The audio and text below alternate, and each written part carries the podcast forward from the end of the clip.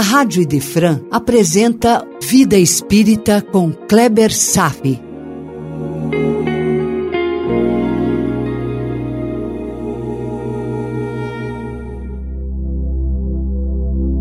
Nosso Lar, capítulo 10, No Bosque das Águas, parte 4.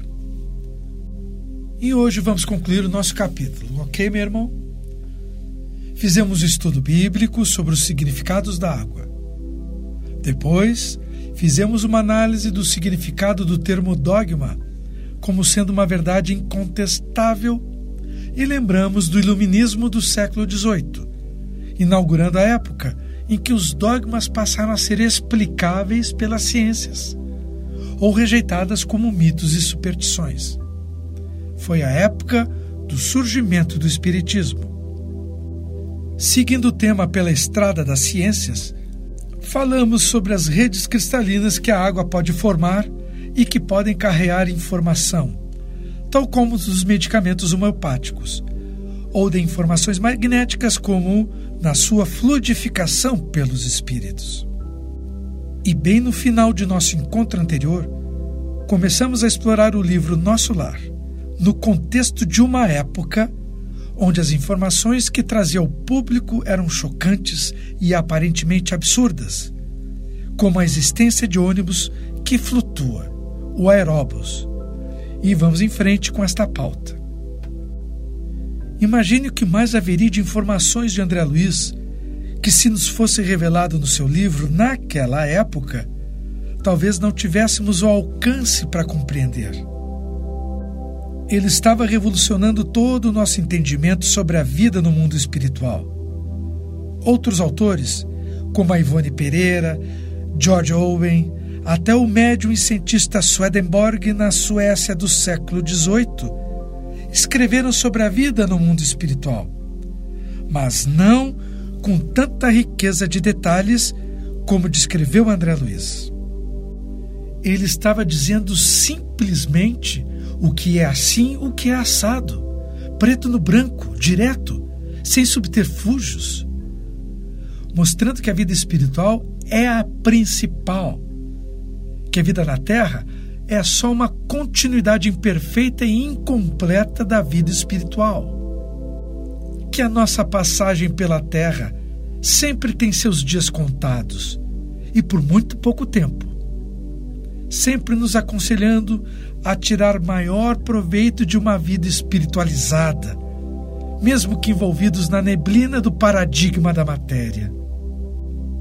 Engraçado é que passamos por toda a existência na Terra acreditando que aqui é a vida principal, lutando cada dia para obter as vantagens desse mundo.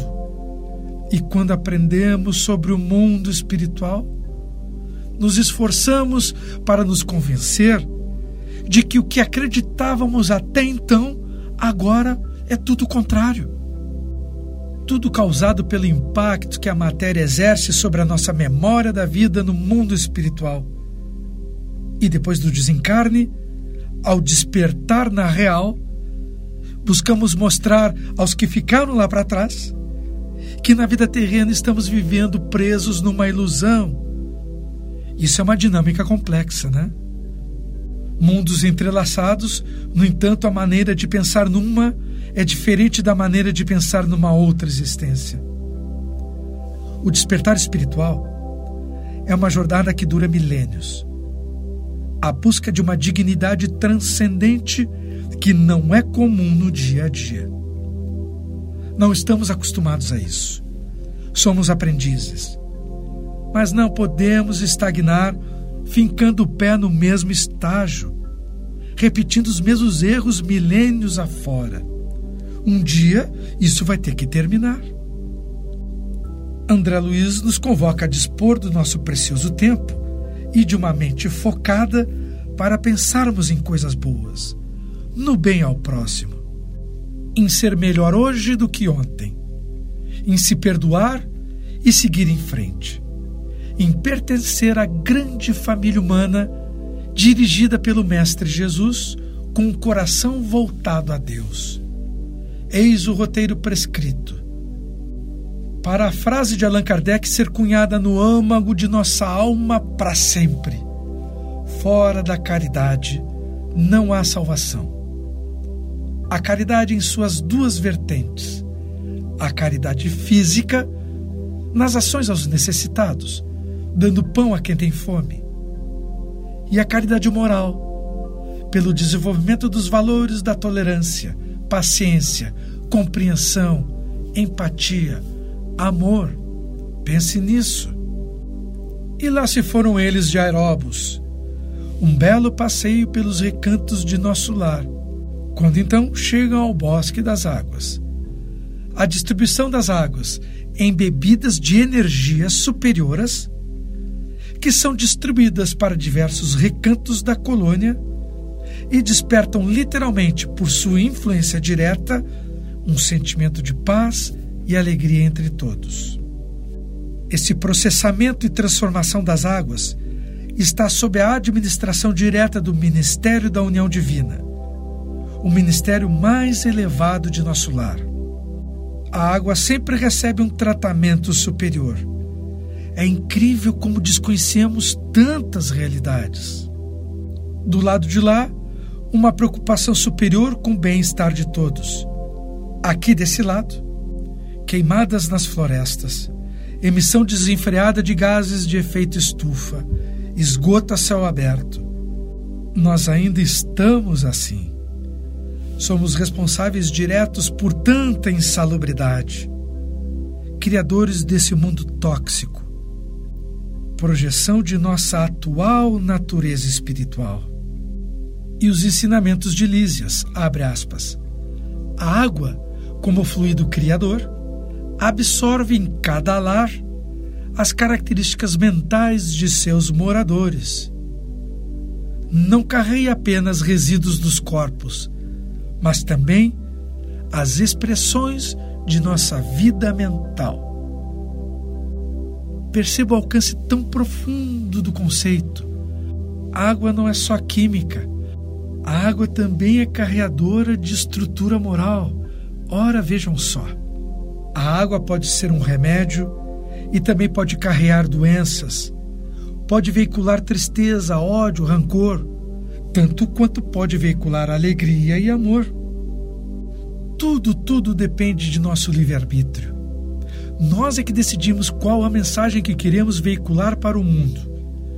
E também decidimos que mensagens queremos absorver do mundo.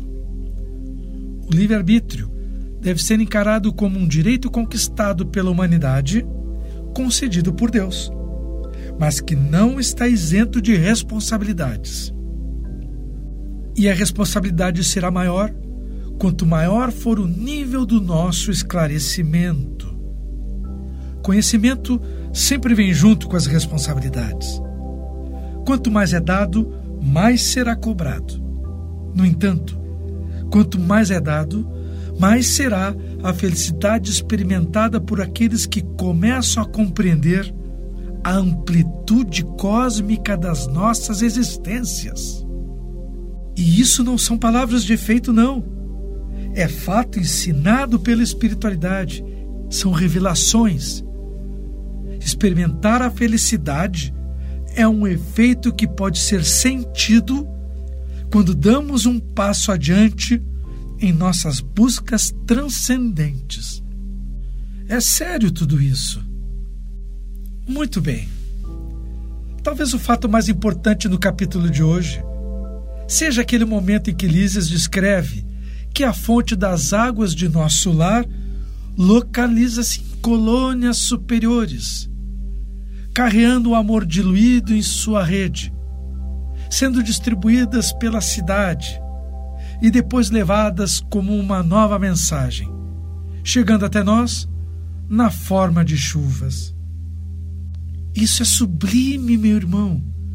Imagine que os anjos, na sua expressão de luz, nos transmitem suas emoções transcendentes de amor através das águas das chuvas. Assim como sempre esteve descrito lá na Bíblia.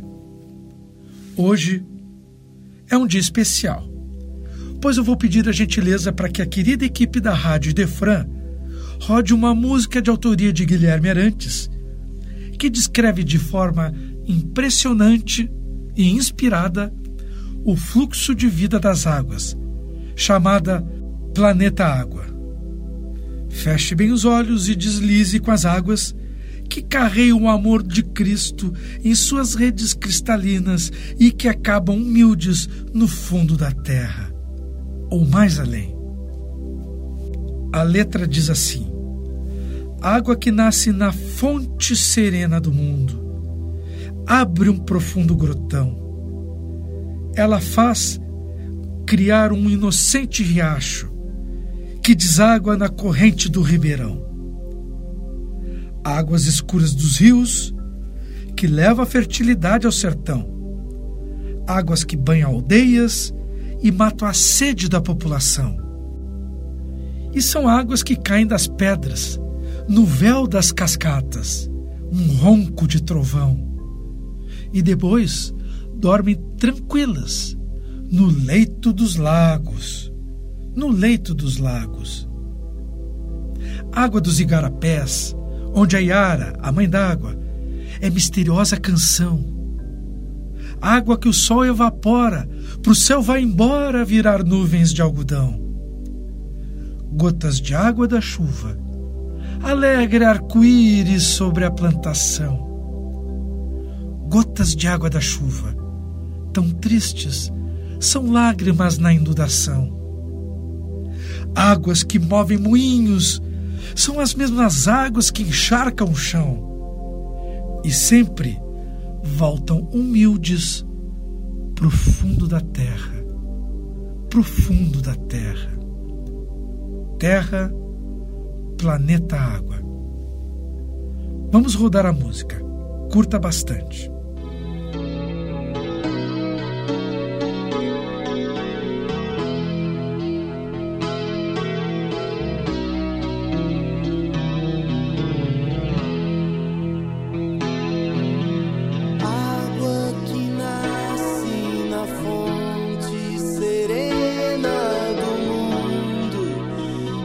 abre o profundo grotão, água que faz inocente riar.